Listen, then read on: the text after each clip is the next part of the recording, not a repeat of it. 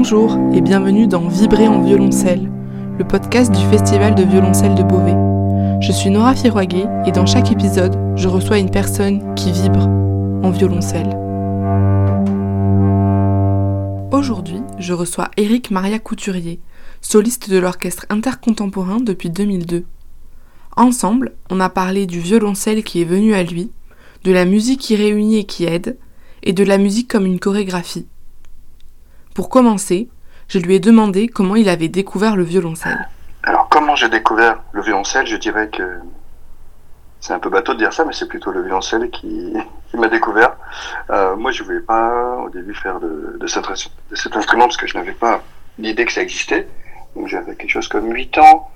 Euh, et j'étais plutôt dans des euh, dans mes jeux avec mes copains et je voulais faire euh, des choses qui, qui rassemblaient les, amis, donc des styles de musique. J'avais aucune idée, hein, mais je voulais faire plutôt de la percussion parce que c'est c'est quelque chose qui se partage ou de la guitare. Euh. Mais le conservatoire à Nantes euh, venait d'ouvrir et il n'y avait pas ces classes encore. Euh, comme je suis aussi un peu sujet euh, à l'asthme et beaucoup plus quand j'étais gamin, euh, je pouvais pas faire d'instrument avant. Après, la contrebasse, c'était c'était euh, un menhir pour moi. C'était tellement gros. Et on s'est dirigé vers les, les classes de violon, alto, violoncelle. finalement, je me rappellerai toujours, euh, ça reste un des souvenirs. Euh, violon, vous avez la main, enfin, tu as la main trop grande. Alto, tu as la main trop petite. Bon, je trouve que c'était n'importe quoi.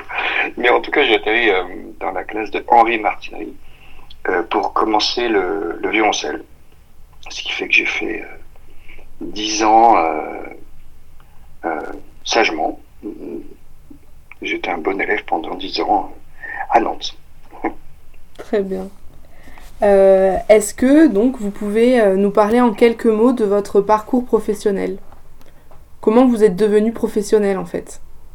Bah, Si j'ai envie de, de dé, définir un peu l'expression, ce serait autour de, de l'amusement, vous voyez, entre justement ces, ce parcours euh, depuis le petit conservatoire euh, en province où on fait un peu ses armes, euh, on, fait des séries d'orchestre avec les copains, dans les couloirs, soit on joue au loup, soit on sort l'instrument pour, pour frimer. Donc c'est des, des choses qui font du bien, euh, qui rassurent, qui donnent une confiance en soi et euh, qui, se partagent avec les, amis, avec les copains. Et finalement, euh, quand on rentre dans le, le, monde un peu plus sérieux, quand on atteint l'âge adulte où il faut faire des choix, euh, je dirais que à partir des, des moments euh, où on a un peu peur en fait, euh, c'est-à-dire les concours pour rentrer dans les écoles supérieures, finalement on est un peu habitué à ces concours depuis qu'on est petit parce qu'on passe des examens. Et ça c'est des choses que les autres enfants ne, font pas. C'est pour ça qu'il faut, faut, faire de la musique pour habituer à se concentrer, habitué à, à gérer euh, euh, l'échéance, l'échéance euh, et aussi la difficulté. Temporellement sur une partition, on sait que là on doit se concentrer, là on sait qu'il y a une petite difficulté. On évalue en fait les, difficultés en mettant le cerveau dans des challenges, dans des petits défis. Ce qui fait que quand on est en même temps euh, entouré par ce que je disais le, le contexte avec les copains et l'amusement, on est on commence euh, avec des toutes petites difficultés quand on est enfant. Ce qui fait qu'on est habitué à monter en niveau ensemble.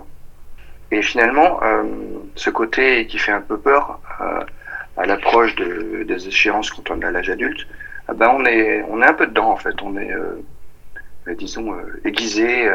C'est comme un, du sport, hein, du sport olympique où on n'arrive pas à faire un saut ou un geste exceptionnel. Ça vient petit à petit et ça, euh, ça vient. Euh, les garçons, ils, regardent tous un peu des choses de, de combat de. C'est MM, MMA, je crois, des combats sur Facebook là. Et j'avais lu une interview d'un garçon qui disait Bah oui, mais en fait, je fais ça depuis que je suis tout petit. Donc il y a beaucoup de privations euh, au niveau nourriture, au niveau amusement. Ils sortent pas. Et on, on se bat, on s'entraîne, on sculpte le corps pendant 20 ans pour passer euh, 10 minutes en fait sur un on, est en scène en fait c'est pareil pour les musiciens euh, nous c'est des c'est euh, c'est pas du combat, mais on affine des muscles très très petits pour qu'ils répondent parfaitement. Donc on répète, on répète pour que le doigt ou la sensation soit exactement celle qu'on veut pour une seconde, pour cinq minutes. En tout cas pour euh, dix minutes sur scène. Et voilà, quand on devient plus grand, bah c'est, c'est plus un récital de, de bachelor, après récital de master, donc là c'est carrément une heure de programme avec une construction euh, musicale, artistique, une évolution, un projet. Et voilà, voilà comment en fait euh, ça arrive euh, quand on, on, garde autour de soi un peu le sérieux et un peu l'innocence, un équilibre des deux. Pour moi, c'est un petit peu la direction. Comment on essaye de faire de la musique quand on est confiné ou qu'il n'y a plus de spectacle vivant Alors, qu'est-ce qu'il faut dire ah, Ça, on part sur le, le mode ah non ça va pas c'est la catastrophe parce qu'un musicien euh, il se consume comme une bûche dans un feu en fait on essaie de résister euh, soit on part sur le ah mais ça là tout va tout va arriver euh, en même temps les vaccins vont nous aider ou on va faire avec si le vaccin les vaccins ne marchent pas tant que ça en fait c'est plutôt ma question c'est pas plutôt par rapport à moi mais c'est plutôt socialement comment ça va se rouvrir en fait comment on fait euh, quand on est euh, isolé, quand, on a la, on est coincé en fait. Mais on est un peu coincé aussi à, ce niveau-là parce qu'on a moins de leviers. Alors on se dit, mais quand c'était avant, on a les leviers, on fait de la musique pour les gens et on leur fait du bien, on donne tout et on se dit que ça les aide. Mais peut-être ça les a pas tant aidés que ça puisque finalement euh, on se retrouve dans cette situation. Donc il faut trouver d'autres moyens pour bah, rendre les choses euh, plus sensibles. Se battre, évidemment. S'il y a l'occasion euh, de descendre dans la rue pour euh, bah, le désir que, que, les institutions culturelles réouvrent. Alors attention de ne pas se faire taper dessus, puisque ça c'est un peu aléatoire. Mais voilà, si possible, voilà, toujours communiquer avec un message humaniste. Donc ça peut être évidemment des choses plus engagé. On peut faire une petite vidéo chez soi, parler, euh, rejoindre des groupes, euh, créer un groupe, un groupe d'amis ou un groupe euh, avec des gens anonymes, et puis euh, jouer, jouer, jouer, exprimer surtout. Je crois que dans la première période du confinement, on a tous joué notre répertoire. Bon, ça y est, c'est fait. on sait tous qu'on peut jouer très bien d'avoir un petit téléphone posé à un mètre de soi. Et voilà, essayer d'inventer des nouvelles musiques. Et pour ça, euh, s'inspirer des improvisateurs, chercher euh, qu'est-ce qu'on peut faire avec un violoncelle. Euh, repartir de zéro, puisqu'on est un peu sur une île déserte maintenant. On est chez soi. Si vous aviez, si vous étiez sur une île déserte, vous auriez quoi? Bah, Vous auriez un téléphone à violoncelle. Bah, voilà, c'est un peu ça. Donc, communiquer d'une façon différente, trouver des, des, harmonies jolies, des harmonies ou des rythmes qui nous intéressent, des choses un peu dansantes, ou des choses qui nous font planer, des choses un peu orientales, euh, Moyen-Orient, musique indienne, ou euh, musique de, certains euh, peuples. je sais pas, il y en a plein de, peuples différents dans le nord, du Japon, en Chine ou en Amérique du Sud. Essayer de, maintenant qu'on a accès à toutes ces sources culturelles par YouTube, notamment, on peut voir, alors qu'avant on pouvait que entendre. Euh, vraiment, voilà, c'est peut-être ce que j'ai envie de euh, conseiller et en tout cas envie de montrer comme exemple si je, si je peux.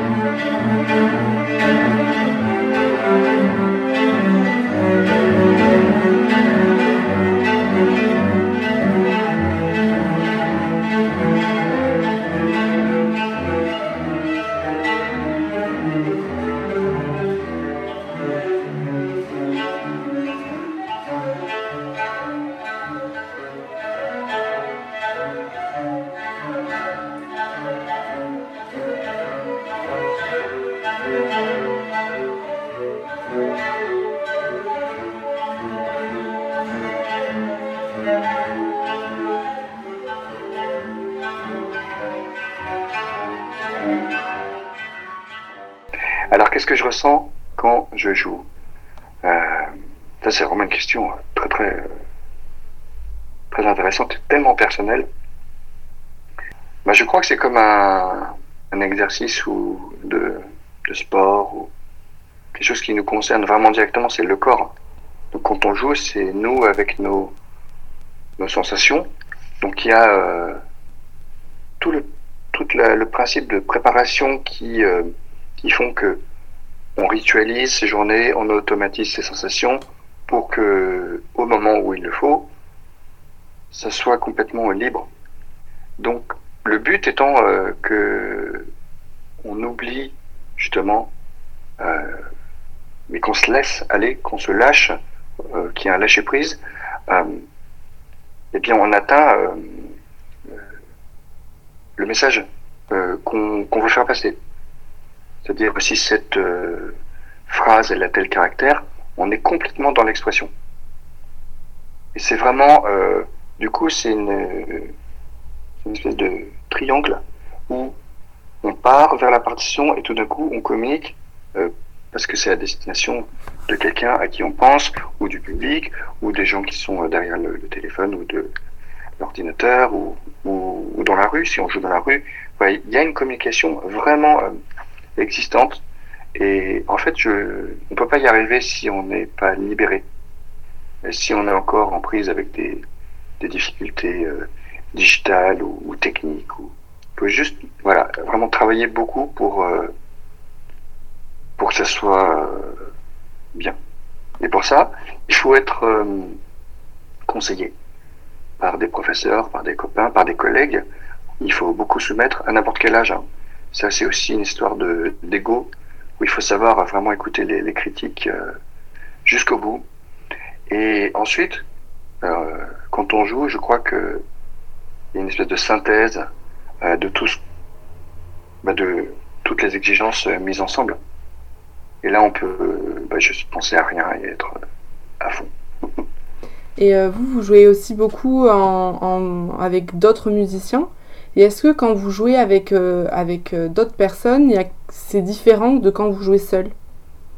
Hier, justement, j'y pensais, c'est drôle ça. Euh, j'ai enregistré de la musique de jeux vidéo euh, là, avec un compositeur, on est dans Plague, Innocent Tale.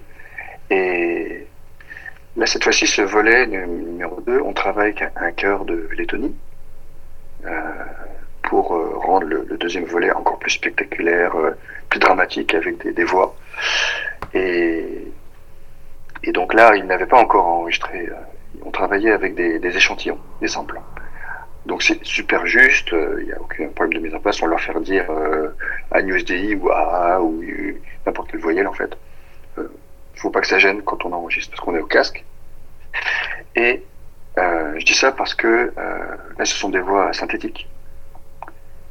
Donc en fait il y a un côté, il faut trouver sa justesse avec du synthétique, c'est vraiment pas facile parce que en fait c'est pas naturel eux ils bougent pas donc pour dire nous on s'adapte on va rentrer telle nuance avec telle justesse qui va rentrer dans tel accord mais ça va jamais en fait. On sait pas pourquoi mais ça va pas. Euh, parce que sûrement c'est pas très naturel. Or quand on a une vraie personne en face euh, ah oui on va vers l'autre et l'autre va vers euh, nous. Alors il y a un accord qui se fait un ajustement de, la dynamique de l'attaque de la texture euh, de plein de choses mais en fait c'est des vibrations. Et, et tout d'un coup bah, ça, ça match et c'est pour ça que c'est très intéressant de jouer euh, dans des formations d'orchestre ou de musique de chambre en duo déjà avec le piano ou en trio en quatuor euh, même en octuor. Il y a plein de répertoires incroyables sextuor en tout cas les, les, les plus grandes œuvres sont pour ces, ces effectifs. Et euh, c'est on rentre dans une dynamique euh, où il y a plein d'interactions il faut toujours être à l'écoute à l'écoute de... Et c'est très difficile en fait de travailler une partition destinée à jouer ensemble chez soi. Parce que euh, des fois il n'y a rien à jouer, des fois il y a à jouer, mais il faut vraiment voilà, s'imaginer le, contexte.